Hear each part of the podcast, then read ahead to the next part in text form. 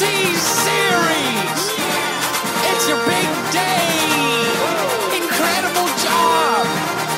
I know we had our differences, but today, I just want to tell you! Ah, congratulations, it's a celebration. Party all day, I know you've been waiting. Ah, congratulations, it's a celebration. I just wanna tell you that I think that you're amazing.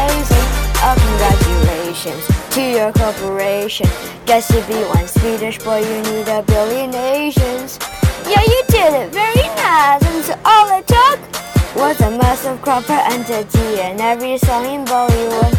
Now you're at number one. But you did nothing wrong, like starting your business by selling pirated songs. Oops, didn't think we'd see.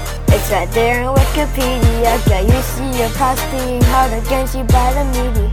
And certain nothing that you're doing that's illegal. Yeah, certain that you haven't had collisions with the mafia.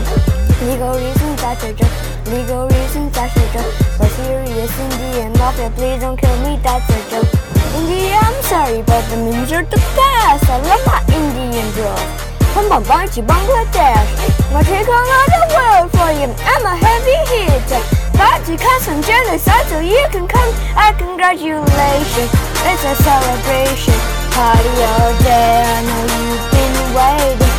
Congratulations, your. I wanna tell you that I think that you're amazing.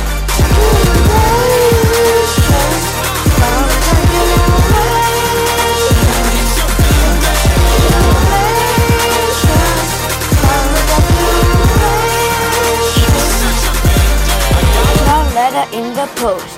Hmm, what is this? T-Series saying she sent us this. Had a problem with me telling them to hold their defecation, but let me educate you, silly. That's not defamation. T-Series is be a dick, not defamation. Suck my fucking Swedish meatballs, still not defamation. Did you know that Indians have poo-poo in their brains? That's a blatant racist lie. Yeah, but still not defamation. Indian got you to figure it out. That's sick, son. Let you figure how to fix the caste system? Ooh, maybe all those answers solve your coping poverty. But looking at your series past, I'm guessing no problem. Never mind the poor people. We just here to party, just here to passing bottles of the nine old army.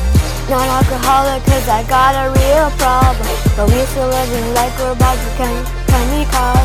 So this is it. Thanks for sticking with my channel. Ever since I was a nobody screaming at barrels. Yeah, this is it. It's been an adventure. It's the end of the reign of Felix Arvid Ulf Kjellberg. Through all the change and controversy, you've been by my side. There's no army in the world. I would rather give me a watch time.